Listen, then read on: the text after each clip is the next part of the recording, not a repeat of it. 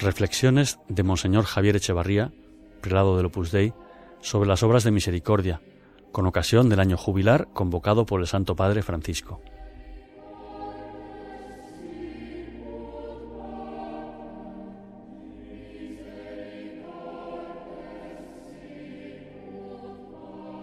Era peregrino y me acogisteis.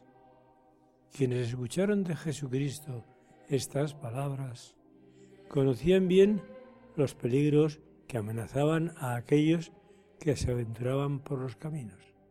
Ladrones, fieras, una climatología adversa u otros riesgos. También María y José experimentaron la indefensión de los peregrinos cuando Cristo vino al mundo. Una tras otra se les cerraron las puertas de Belén. Solo un establo acogió al Dios nacido. Tiempo después, la Sagrada Familia, perseguida por el rey Herodes, marchó al exilio en un país extranjero, sin llevar apenas nada consigo, por la urgencia de la marcha. El Santo Padre ha dicho que la predicación de Jesús nos presenta las obras de misericordia para que podamos considerar si vivimos o no como discípulos suyos. Por tanto, cabe preguntar a Dios en nuestra oración personal, ¿por qué, Señor, nos invitas a dar posada al peregrino? ¿Qué nos quieres enseñar? Dar posada al peregrino es acoger al extraño, es hacer espacio en nuestro mundo seguro y estable a quien necesita ayuda. Es ofrecer protección a quienes se ven amenazados, arriesgando con ellos nuestra propia comodidad, compartiendo nuestro bienestar y por lo tanto perdiendo un poco esa tranquilidad para nosotros mismos. Y hacerlo con alegría externa e interna. En los últimos meses contemplamos a diario con dolor cómo millares de personas están desgastando, consumiendo sus vidas para lograr una existencia más digna en un país o en un continente distinto del suyo. No es un fenómeno nuevo, pero recientemente las desigualdades sociales y las guerras han llegado a tales niveles que ni el mar ni otros límites naturales han podido contener por más tiempo ese flujo emigratorio. El peregrino ya no es una figura lejana, sino que está cada vez más presente en las calles de nuestras ciudades. El Papa ha señalado que si miramos con indiferencia el doloroso viaje de estas familias, es que hemos perdido el sentido de la responsabilidad fraternal. Sociedades que durante siglos se han desarrollado al calor del cristianismo, afrontan ahora este reto gigante. Por eso, me atrevo a decir que solo habrá capacidad de acoger a los que se ven forzados a emigrar si nos ejercitamos todos a diario en la caridad de Cristo.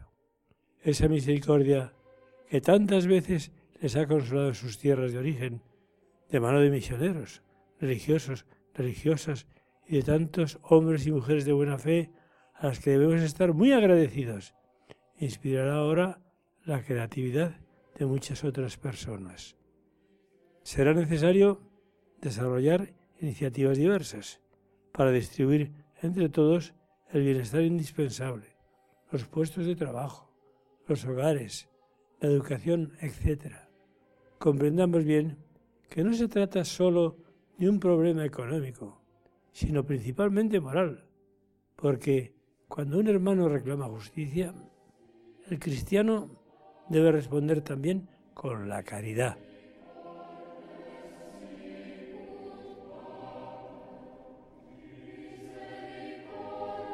En el Evangelio se nos muestra cómo el mismo Señor disfrutó de la hospitalidad de muchos de sus amigos mientras predicaba por Judea y Galilea y a quienes le abrían las puertas de sus casas, Jesús les transformaba la vida. Marta, María y Lázaro gozaron así de la amistad del Redentor. Simón el fariseo aprendió el valor del perdón. Zaqueo abandonó su vida egoísta.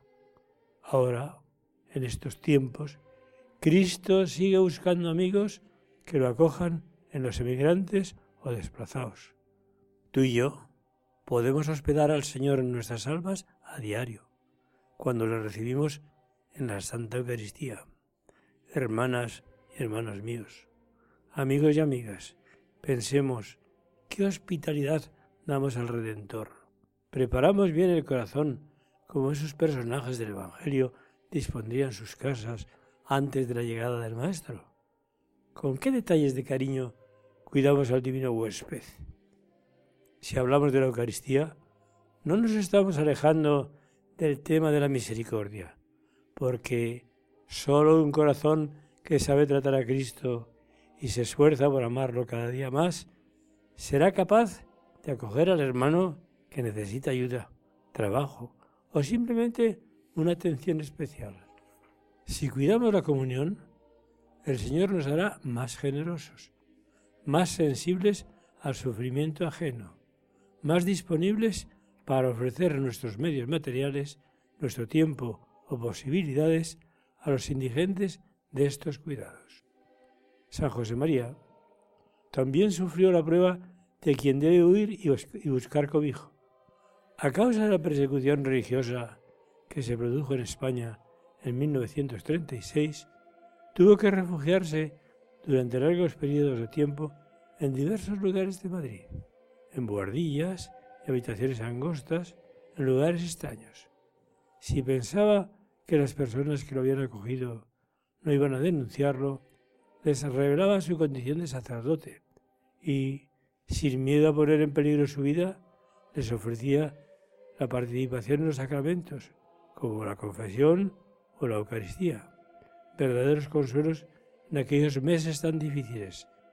De ese modo, entre el odio y el miedo propios de un conflicto, Cristo se abría paso una vez más en el corazón de aquellas personas. Antes de terminar este diálogo con vosotros, pidamos a la Virgen y a San José, peregrinos en Belén y emigrantes en Egipto, que nos enseñen a abrir la puerta de nuestra vida a ese Cristo que está reclamando nuestra generosidad en quienes necesitan ser acogidos.